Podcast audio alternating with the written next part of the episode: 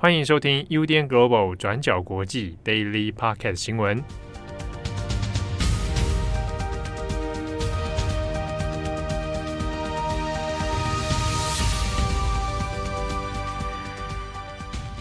欢迎收听 UDN Global 转角国际 Daily Podcast 新闻。我是编辑惠仪，我是编辑佳琪。今天是十一月九号，星期二。那最近天气也变凉了，大家也要就是多多的注意保暖。那在今天呢，我们有三则重大的国际新闻要跟大家更新。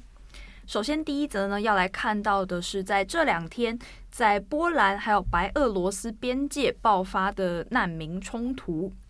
在八日上午呢，波兰国防部的说法指出说，在波兰的东部与白俄罗斯接壤的边境，他们拦下了数千名试图要从白俄罗斯突破边境的隔离网，打算要非法入侵欧洲的一大批的中东偷渡客。那根据波兰国防部的说法呢，这一波的中东的偷渡客入侵，主要是发生在周一的上午到中午的时段。在波兰东部的边境关卡库兹尼察地区呢，有超过四千名的中东难民，在白俄罗斯的国境边防队的带头突破之下，开始破坏在波兰国境设置的蛇龙铁丝网。由白俄罗斯边防队所带领的这群难民呢，还把老弱妇孺放在队伍的最前方，试图呢想要冲破这个铁丝网来强行入境欧盟。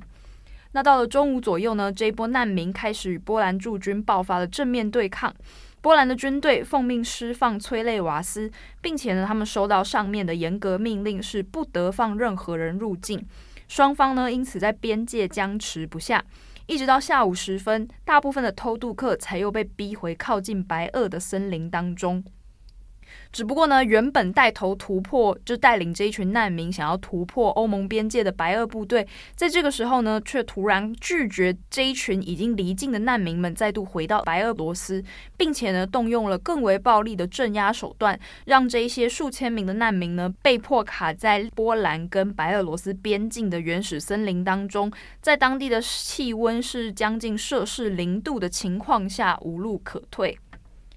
那事实上，之所以会爆发这一波难民冲突呢，根据波兰官方的说法，指出说这群难民其实是由白俄罗斯在有策划的情况下带头发起的。而这一波欧陆的难民危机其实已经不是第一次发生了，而是陆续呢从今年夏天开始，不断的由白俄罗斯的总统卢卡申科所挑起，在波兰啊、立陶宛等等好几个欧盟边境国家发动这些难民的挑衅，那甚至呢还造成了重大的国安问题。大家应该还记得，过去呢曾经因为白俄罗斯的总统卢卡申科他镇压了二零二零年的白俄罗斯民主革命，叫做脱鞋革命。那另外呢，还有今年五月的瑞安航空事件，就是有一架航空飞机遭到白俄挟持嘛，那最后迫降，那还逮捕了白俄罗斯的异议人士等等，有好几个政治事件，导致了白俄罗斯现在正在被欧盟国家制裁当中。而为了要报复欧盟呢，从今年夏天开始，卢卡申科和他的国安团队就策划了一系列的中东难民行动。他们呢是主动在土耳其境内有计划性的招募各国的难民，包括说伊拉克、叙利亚和阿富汗等等的这些中东国家难民，并且呢，他们透过白俄罗斯的国营旅行社来提供这些难民签证啊、机票等等的文件，把他们运回白俄罗斯。接着呢，再派出白俄罗斯的 KGB 以及军队，一路押送这些难民团，让他们抵达欧盟边境。接着呢，他们就会开始驱逐这些难民，让他们各自去突破欧盟的边境，包括说波兰啊、立陶宛等等这些接壤白俄罗斯的国家，让这些难民呢朝着欧盟本土硬闯而去。那根据波兰的说法，这一波难民的国籍组成呢，有超过一半都是伊拉克难民，其次呢则是叙利亚。阿富汗、伊朗、也门与巴基斯坦等等，那这些难民呢，大部分都是在今年夏天才开始被白俄罗斯所招募来的。根据包括英国的《卫报》、德国的《明镜周刊》还有法国的《世界报》等等多家媒体取得的第一人证词，指出说，白俄罗斯的这些难民招募是非常有规划的。它主要呢是透过境内有数百万难民的土耳其当成他们的招募地点，并且呢再透过白俄罗斯的官方旅行社，还有白俄罗斯的驻土大使馆，发起了很多像是优惠活动啊等等的这些行销手段，透过地下的管道来吸引数万名想要闯进欧盟的中东难民。并且呢，白俄罗斯还以每个人一点五到两万欧元的价格，就是大概折合台币是四十八到六十五万元之间不等，来购买这个白俄罗斯推出的偷渡路线专案。那在白俄罗斯官方推出的这些文件说明上呢，这个每人两万欧元的白俄专案，只是用来支付你申请入境白俄的观光签证，还有飞往明斯克的单程机票的这些入境费用等等，这样叫两万欧元。但是呢，当这一些人被送到白俄境内之后，就会被带队运往欧盟的边境，并且呢，在短暂的这些休息之后，就会在白俄军警的武装戒备之下，整团呢被送上波兰啊、立陶宛等等国家的这些前线。那接下来呢，就会由这些难民他们自行去放任他们自行去冲撞欧盟边境，来达成偷渡的这个目标。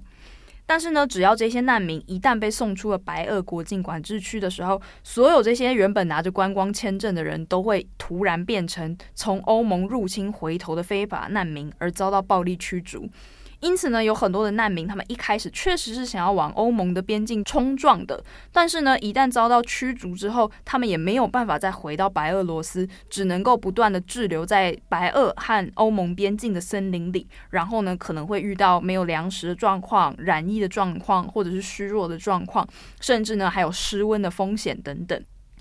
那白俄罗斯的这个做法呢，其实不只是等同于让国家政府来插手人蛇集团的工作，因为它等于从中中介，还有经济剥削了这些难民嘛。那另外呢，它还等于是把这些将近上万人的难民潮当成是一种来反对欧盟的政治工具，来进一步导致欧盟国家的内部撕裂。像是冯德莱恩，他在今天也表示说，白俄罗斯必须停止拿人民的性命来开玩笑，不可以让他们继续置身险境。那他也提到说，出于政治目的来利用移民是不可被接受的事情。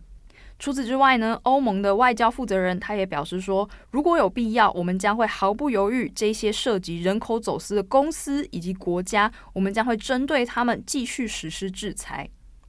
那其实呢，从今年六月份开始，欧盟针对白俄就已经实施了第一轮的制裁内容，主要对象是包括像是钾肥、石油和烟草等等几个产业的进口，这些呢是白俄罗斯他们主要的收入来源。那在这个第一波制裁当中，还针对了一百六十六名白俄罗斯的政治官员，也包括卢卡申科和他的两个儿子，都是在制裁名单当中的。而这一次呢，为了阻止这一波来自白俄罗斯有计划的难民潮攻击，欧盟呢现在也正在对白俄罗斯政府实施更严厉的经济制裁。那详细的内容我们可以参考今天的过去二十四小时文章。那有后续的消息，我们也会再帮大家做继续的更新。好，那今天的第二则，我们来讲一下新加坡跟马来西亚的新闻。那最近这两个国家呢，因为一起死刑的案件而引起了国际的关注。那一位三十三岁的马来西亚印度裔男子叫做纳根，因为在二零一零年运毒到新加坡，结果被判死刑。那新加坡法院原定是要在十一月十号，也就是明天星期三的时候，对纳根执行绞刑。但基于被告纳根被认定智力不足，所以他被判处死刑，这样子的一个结果就引起极大的争议。两国的人权团体还有人权律师都出来抗议，然后还有相关的联署活动。那甚至是马来西亚相关的政府部门也开始积极的向新加坡政府请求特赦。那最后，新加坡的法院在昨天星期一十一月八号的时候就宣布，纳根的案件将交由上诉法院来做审理，也就是让上诉法院来审理高等法院原先对纳根的死刑裁决。那在结果出来之前呢，将会暂缓纳根的行刑。那原本以为这个事情现在是暂告一个段落，律师可以好好来准备接下来的上诉案件。但是这当中最引起争议跟疑惑的关键就在于，新加坡政府是在昨天星期一的时候宣布，但却决定要在隔一天，也就是今天下午两点半，马上进行上诉开审。那纳根的律师就提出抗议，认为新加坡政府如此仓促的要在二十四小时之内来审理上诉案件是非常不公平的。那除了律师要被迫熬夜准备所有的资料之外，更重要的事情是，这明显的剥夺了纳根有权享有正当司法程序的一个权利，也有点太过于草率。因为换句话说，如果今天的上诉案驳回所有的申请的话，那么暂缓执行令就会失效，那根一样会在明天十一月十号的时候被判处死刑。好，那我们现在来整理一下那跟整起事件的一个脉络。那回到二零一零年，当时候纳根是二十一岁，他是在入境新加坡的时候被发现身上带有四十二点七二克的毒品而被逮捕，然后最后是被判处死刑。那四十二点七二克的概念，如果我们根据新加坡内政部长的说法，也就是说这样子的一个分量，可以提供五百一十个人在一个星期内吸毒的一个分量。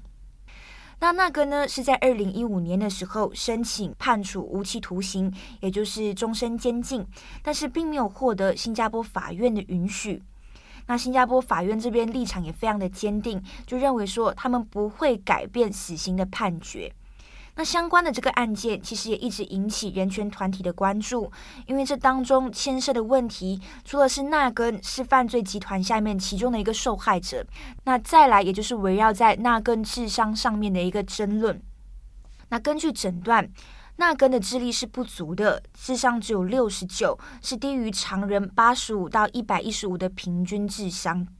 那除此之外，纳根还有注意力不足过动症，所以他的语言流畅性，或者是当中的一些抽象推理，还有解决问题等等的这一些功能，也是有缺陷的。所以纳根的律师的争辩也在于说，这些缺陷会影响纳根在当下的一些判断，也就是说，在运毒的当下，纳根或许根本不知道发生了什么事情。但虽然这是一种说法，但另外也有专家认为，纳根其实是边缘智力患者，并没有所谓的智能障碍。那根据定义，边缘智力患者的智商大概是介于七十到八十五之间。那通常他们不会被认定为智能障碍者，但是在日常或者是学校的实际状况上，在生活的相处状况上，也是有一定困难的。所以，新加坡法庭的宣判是，他们虽然承认纳根有边缘智力以及缺陷，但是法院认为纳根并没有严重的智力问题，也认为说纳根是清楚知道携带毒品是犯罪的一个行为，所以也就决定要维持死刑的判决。那相关的这个判决是引起很大的争议的，就像前面讲的，那甚至呢，马来西亚的首相也出面处理了。马来西亚的首相呢，在前几天以个人的身份致函给新加坡的总理李显龙，要求对方可以暂缓行刑，那希望纳根可以再次来申请新加坡的总统特赦，也就是免于死刑。那马来西亚的首相就在信里面提到，他说：“尽管我知道本案已经耗尽所有的法律管道，但是我仍然提出这次的请求，这纯粹是出于人道主义的考量，无意干预新加坡的司法程序。”那虽然马来西亚的首相是提出了这样子的一个请求，但是我们也不知道说最后李显龙会怎么处理，因为马来西亚其实在几年前也有申请过，但是新加坡的总统在二零二零年的六月已经驳回纳根的特赦死刑请求，所以不清楚这一次总理李显龙会如何回应。好，那最后我们再补充一点，除了纳根的死刑判决，另外一件引起争议的事情是，新加坡政府在猝死前的前两个星期才通知纳根在马来西亚的家属。意思也就是说，新加坡政府决定要在十一月十号处死纳根，但是呢，是一直到十月底，也就是十月二十六号的时候，才通知纳根在马来西亚的家属。所以家属根本也来不及反应，因为现在基于疫情的状况，所以如果你要从马来西亚跨境到新加坡，相关的程序其实也是非常复杂的。而且另外一开始我们有提到那根是印度裔，那这一周其实也就是印度人庆祝屠妖节非常重要的一个庆典，所以你选在这样子的一个日期，选在这样子的一个所谓庆典的节日来处理死刑，也是非常不符合人性的一个做法，也引起了外界的抨击跟批评。好，那以上就是相关纳根运毒死刑案的更新。那上诉的案件会在今天下午两点半举行，预计要处理两个申请，其中一个就包括要对纳根再进行一次精神还有心理上面的评估。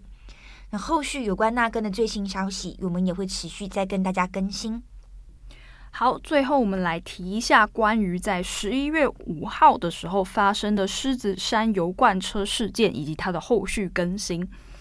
那在十一月五号的时候呢，位于西非的狮子山共和国发生了一起油罐车的车祸事件。那到今天呢，已经是第三天了，死亡的人数也是从一开始报道的九十一人，来到今天的更新数字，最新的状况是一百一十五人死亡。那除此之外呢，还有数十人受伤，到现在呢，还有许多伤患跟家属都在医院等待急救当中。那到底为什么这一起的车祸会造成这么多的人死亡呢？以及这个事件它的前因后果又是什么？我们会在今天的节目当中帮大家做简单的整理更新。那我们先提一下狮子山共和国好了，它呢目前是世界上最贫穷的国家之一。那由于天然的矿产非常的丰富，那到目前为止呢，它的经济主要还是依赖矿业出口。那尤其是非常珍贵的钻石矿业，就占了狮子山共和国出口的很大一部分。那大家应该还记得电影《血钻石》，它的故事背景就是在狮子山共和国发生的。那过去呢，是三共和国它也曾经是英国的殖民地，是一直到一九六一年才宣布独立的。不过呢，后来因为包括说九零年代发生的内战啊，还有政府贪污等等的问题，因此呢，导致这个国家的贫困状态一直都是没有办法改善的。那这一次的意外呢，根据狮子山国家灾害管理局的说法，这个事件是发生在十一月五号星期五的晚间，在当地的首都自由城近郊有一个威灵顿地区，在那里的一条繁忙的道路上，在晚间有一辆油罐车，它本来呢是准备要转弯，要进入附近的加油站卸载燃油，但是呢在转弯的时候，却突然被一辆超速行驶的卡车冲出来给撞倒。然后呢，在这一起车祸发生的第一时间，油罐车就开始漏油了。那当时两名司机都紧急的下车，想要先检查车祸还有漏油的状况。那除此之外呢，他们也都发出警告，来告诉附近的民众不要随意靠近这个漏油的事故现场。然而呢，根据当地的这些现场民众拍摄的影片画面，可以发现呢，在车祸的现场却突然开始陆续有好几十人，有一些呢是围观的群众，那有一些呢则是附近的摊贩啊，或者是出租的摩托车司机等等，他们呢开始各自拿着宝特瓶、水桶等等的容器靠上前去，想要收集这些从油罐车泄漏出来的燃料。那通常呢，大家收集这些燃燃料是要拿去出售或者是自己使用的，这样子的状况呢，其实在狮子山这样子贫穷的国家，过去也常常发生。那不过呢，随着人群不断的涌入这些车祸现场，接着就突然发生了一起爆炸，那造成大规模的伤亡，也造成了目前的状况是一百一十五人的死亡。那根据美联社提供的影片显示，这个车祸现场呢，在一瞬间就变成了一个巨大的火球，火灾呢也迅速延烧到周围的车辆，还有附近的食物和商品的摊贩上。那另外呢，还有一些人是当时被困在一台小型巴士上，那因为司机在当下呢是拒绝让他们下车的，而同样呢也遭到这个爆炸的波及。那除此之外，在影片当中也可以看到有一些是严重烧伤的民众，他们不断的哭喊。那还有一些是被烧的焦黑的尸体散落在现场，甚至呢是已经没有办法判断死者身份的状态的。那根据当地官员的说法呢，有一百多名的死伤人员都已经被送往地区附近的地区医院。那有很多的受伤者呢，只能赤身裸体的躺在担架上，还有好几百人呢是在停尸间，还有医院的正门附近徘徊，在等待自己亲人的消息。那根据半岛电视台的报道，到了星期六、星期天的时候，都还有部分的年轻人持续聚集在车祸的事故现场，因为呢，他们想要在烧焦的这些车辆现场附近寻找是不是还有可以持续利用的废金属等等。那另外呢，还有人目瞪口呆的看着，就是这些人从金属当中捞出来的东西，还包括一些烧焦的人类残骸等等。那根据报道的说法呢，目前是还不清楚是什么原因导致这些泄漏的石油燃料着火爆炸的，那还在调查当中。那目前大家最担心的事情呢，是当地的医疗量能有没有办法负担这些伤患？因为狮子山共和国的医疗状况呢，包括医护人力啊，还有医疗资源等等，都还没有从二零一六年发生的伊波拉大流行当中恢复过来。当时呢，有很多的医护人员都是死于伊波拉病毒的。那到了近期，则有 COVID-19 的疫情。现在呢，也有很多的爆炸伤患是住进了原本是用于治疗 COVID-19 的病房当中。